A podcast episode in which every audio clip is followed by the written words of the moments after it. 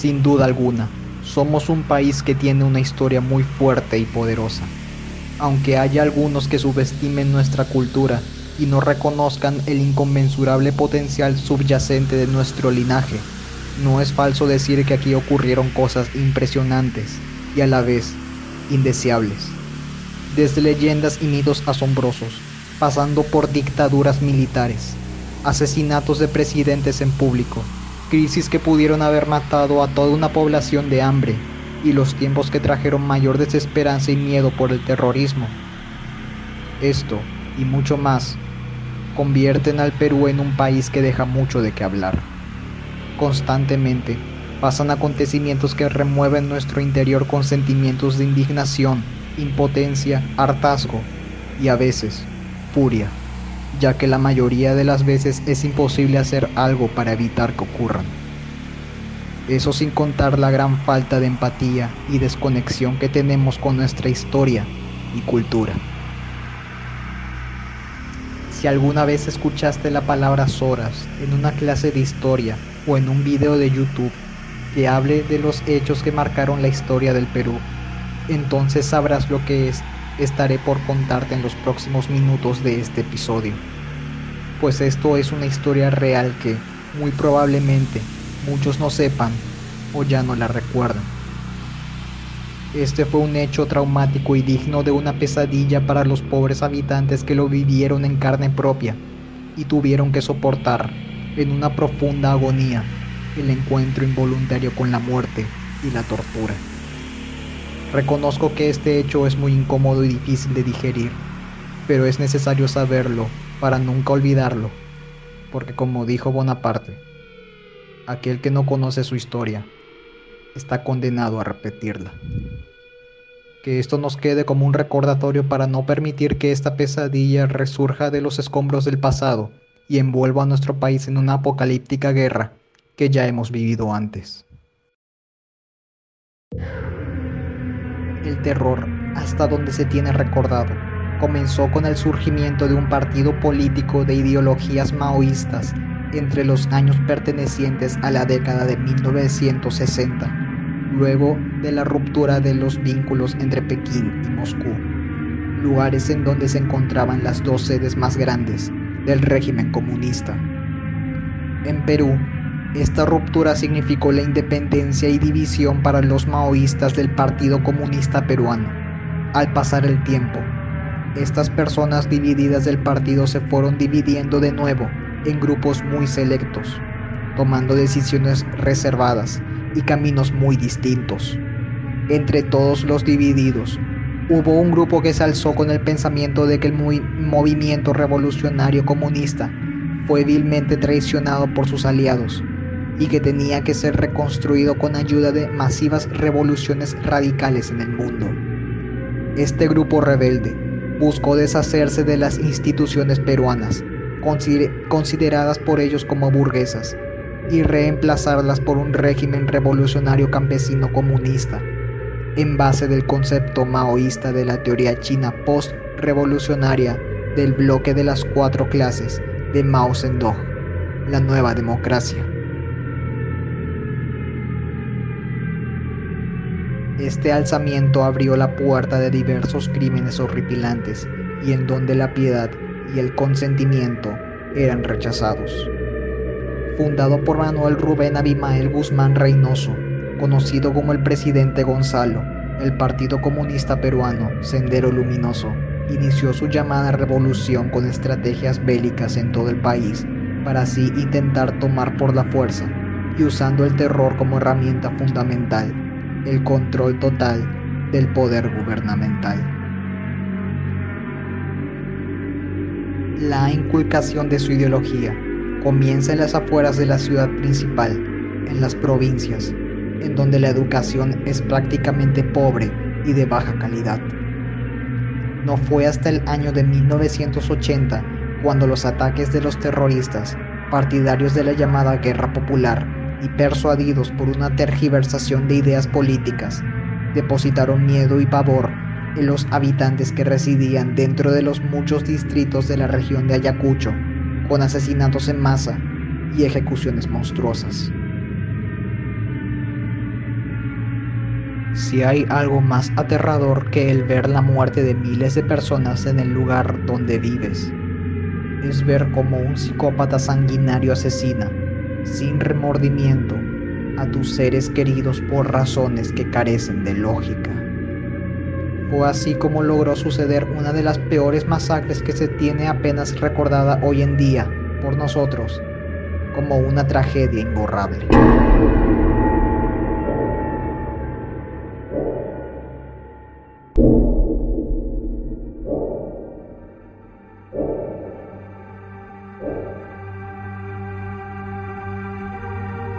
Durante el año de 1983, los terroristas se instalaron en el distrito de Soras, en la provincia de Sucre, Ayacucho. Cabe resaltar que esta fue la primera región invadida por este grupo terrorista. El objetivo del grupo era adoctrinar al, al pueblo inocente y susceptible en el conjunto de ideologías comunistas que promovía Sendero Luminoso, el pensamiento Gonzalo. Este ya había ganado cierta credibilidad a finales de los 70, ya que prometía la formación de un país integrador que atendiera sus necesidades. Con esto dicho, muchos pobladores y sobre todo jóvenes se unieron a las filas del comunismo de Sendero Luminoso. No duró mucho tiempo el estima de los pobladores. A finales de 1983, 25 comunidades campesinas de la cuenca del río Chicha habían formado un complot contra los terroristas. Estos pobladores pertenecían a las provincias de Lucanamarca y Sucre.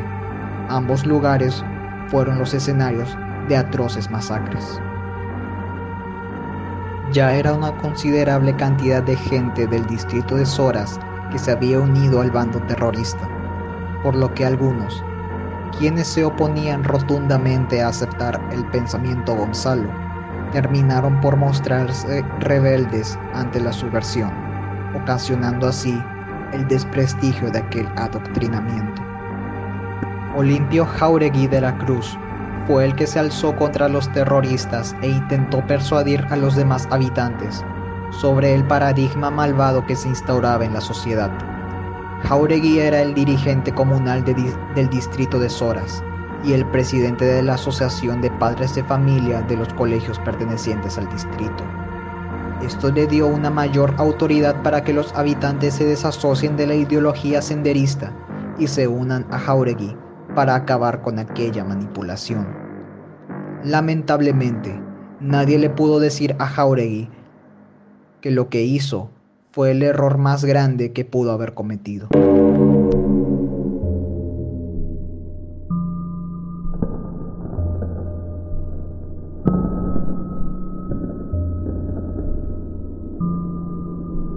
Por aquel entonces, las emboscadas y ataques eran planeadas y lideradas por el cabecilla Víctor Quispe Palomino, más conocido por sus secuaces como el camarada José, quien hoy en día sigue sin ser capturado y está vinculado con el narcotráfico que se realiza en el valle de los ríos Apurímac, N y Mantaro. Por cierto, su hermano Jorge Quispe Palomino, el camarada Raúl, murió el pasado 27 de enero de este año a causa de un cruce de fuego en su cuerpo y de una enfermedad renal crónica. Quispe Palomino es un asesino desquiciado corrompido por el dinero y responsable de una exorbitante cantidad de muertos que fueron asesinados perversamente durante los años 80. Hoy, tras una acusación penal en Estados Unidos, se le ofrece 5 millones de dólares a quien revele información acerca de su paradero. Quispe Palomino sabía del peligro inminente que Jauregui iba a crear con su rebeldía por lo que tomó medidas que traspasaron la línea de lo que es realmente llegar muy lejos.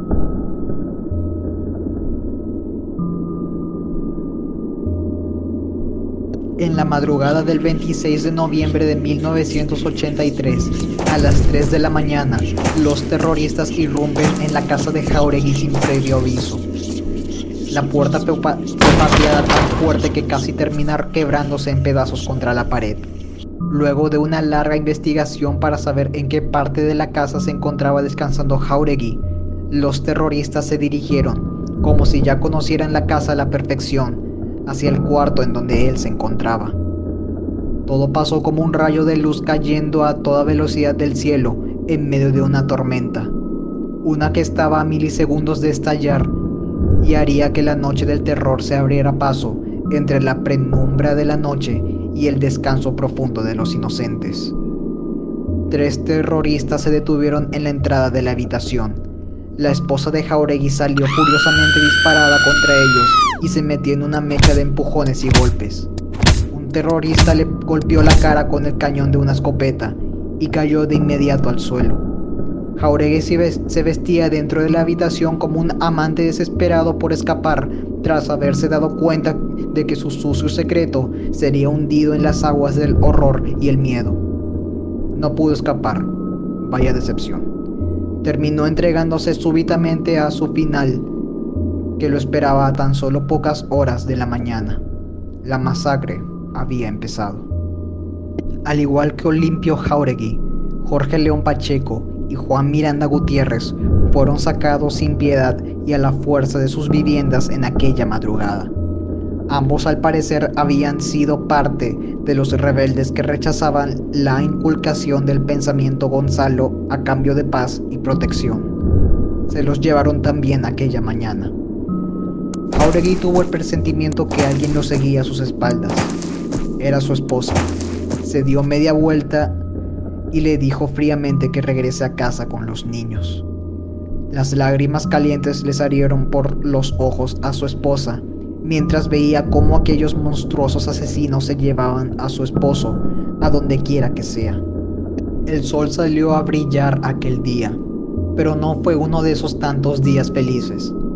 Todavía ni la mitad del nivel de lo espeluznante había ocurrido. Los tres prisioneros fueron encerrados en el local del Consejo Municipal del Distrito. Esperaron a que ya todos despierten y a las diez y media de la mañana sacaron a Jauregui, a León y a Miranda al centro de la plaza de armas de Soras. Convocaron a toda la comunidad para que presenciaran su importante y tan necesario, porque esto era para ellos un crimen con C mayúscula, juicio popular. Fueron llamados los testigos y ellos tildaron a Jauregui, a Miranda y a León de soplones. Los pusieron a los tres de rodillas. A las 11 de la mañana comenzó el juicio, pero Jauregui ya estaba haciéndose una idea de lo que iba a suceder. Se acercó al centro Víctor Quispe Palomino. Luego dio unas palabras al público, estando detrás de Jauregui. Mis amigas y amigos, Hemos sido informados urgentemente sobre el fraude del que hemos sido víctimas. Tenemos pruebas judiciales y sabemos que lo que hicieron estos hombres fue atentar en contra de la ley. Por eso es necesario que realicemos este juicio popular para poner en orden las cosas. Habló en voz alta, mirando a todos, y luego bajó la mirada hacia Jauregui. Acá mueres, soplón, le habló de manera intimidante. Este ya había cerrado los ojos fuertemente. Quispe Palomino empuñó la pistola en su mano, la cargó. La respiración de Jauregui se aceleró considerablemente tanto por la boca y por la nariz, y sintió como si la barriga se le encogiera por dentro. No podía dejar de temblar y mostraba los dientes como un niño de cinco años a quien le estaban a punto de dar el pinchazo de la inyección de una aguja de jeringa.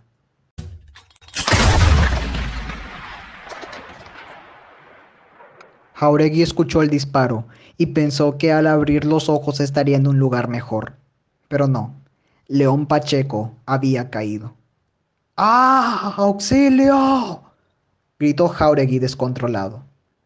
Cállate la maldita boca, traidor. Lo cayó un terrorista antes de golpearle la cabeza con la parte trasera de su ametralladora. La cara de Jauregui fue directo al suelo y se tragó una buena cantidad de tierra seca.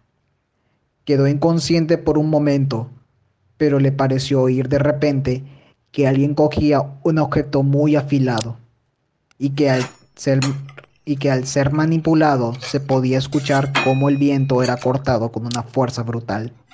Parecía ser el sonido de un machete. Hora de descansar, ¿no lo crees? Víctor Quispe Palomino habló burlesco detrás de Jauregui. El provecito ya no podía respirar bien. Se le corrían las lágrimas de los ojos y el montón de tierra en su boca no le permitía sollozar bien. Tragar saliva de esa manera le era imposible. Hora de tomar una lección de vida. ¿No lo crees, Jauregui? le gritó Quispe Palomino. Ah, ah, de, no te entiendo ni una mierda, lo interrumpió. Da igual, te vas a morir. Jauregui sintió como algo muy duro se apoyaba en la parte posterior de su cabeza. No quiso ni ver, y así fue. No vio nada.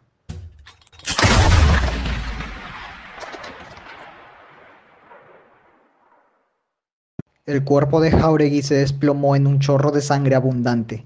Su cráneo reventado era lo peor de la escena, pero algo era cierto.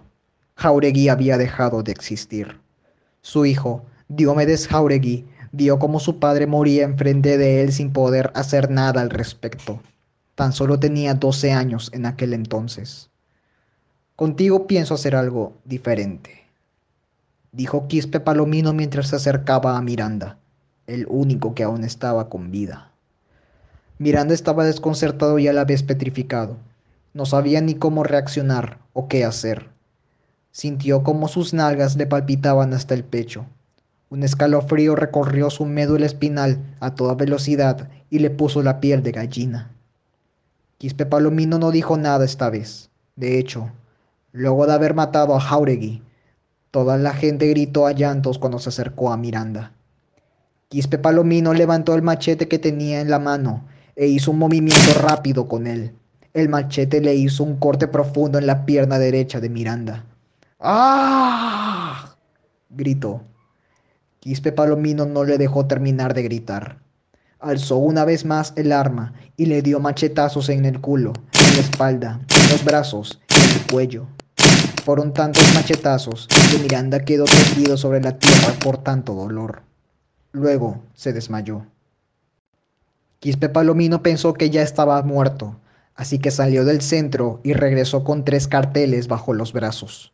Los tiró al suelo y los situó cada uno junto a los cadáveres de Jauregui y León. Miranda aún no se despertaba, pero también le puso el cartel. Aquellos carteles decían, así mueren los explotadores y soplones que están en contra del pueblo. La guerra popular es irreversible. ¡Viva el presidente Gonzalo! Los cuerpos fueron ordenados de no ser sepultados, pero luego de un tiempo, a pedidos de los familiares de los fallecidos, los sepultaron. Juan Miranda Gutiérrez murió 11 años después por causas diferentes y desconocidas. Celestino Masco Santari asciende como líder de la comunidad. La matanza de esos hombres y del dirigente comunal solo llenó el interior de la comunidad de rabia y coraje para continuar con el rechazo del pensamiento Gonzalo. Solo querían paz y quietud, devolverle a Soras la tranquilidad que, que alguna vez tuvo y hacerles pagar a aquellos terroristas por la matanza que cometieron. El 13 de diciembre de ese año, se, propusieron entre todos los habitantes a realizar rondas de vigilancia por la zona cada 15 días, mujeres y niños por el día y hombres por las noches. Mientras los hombres patrullen el distrito, las mujeres dormirían en las chacras con los niños. Eso fue lo que acordaron. El plan funcionó impecablemente por un tiempo, y esto les permitió capturar, capturar a dos mandos terroristas a quienes azotaron con latigazos. Los pusieron en libertad después, pero solo hicieron que el fuego ardiera más. Los mandos terroristas regresaron como animales salvajes hambrientos de sangre, muerte y destrucción, pero fue en vano. Ambos mandos fueron atrapados una vez más, solo que esta vez no hubo piedad o condescendencia con algunos de ellos fueron entregados por los habitantes a los cinchis, los guardianes que cuidaban las zonas rurales. Y más nunca volvieron a saber de aquellos dos mandos del terror. Evidentemente, Quispe Palomino no se iba a quedar en su silla de asesino sin hacer nada al respecto. pues nunca se sabe lo que puede haber dentro de las intenciones de un terrorista, a quien ya ha guardado odio por los demás. Oh no, claro que no. Todavía no había venido lo peor.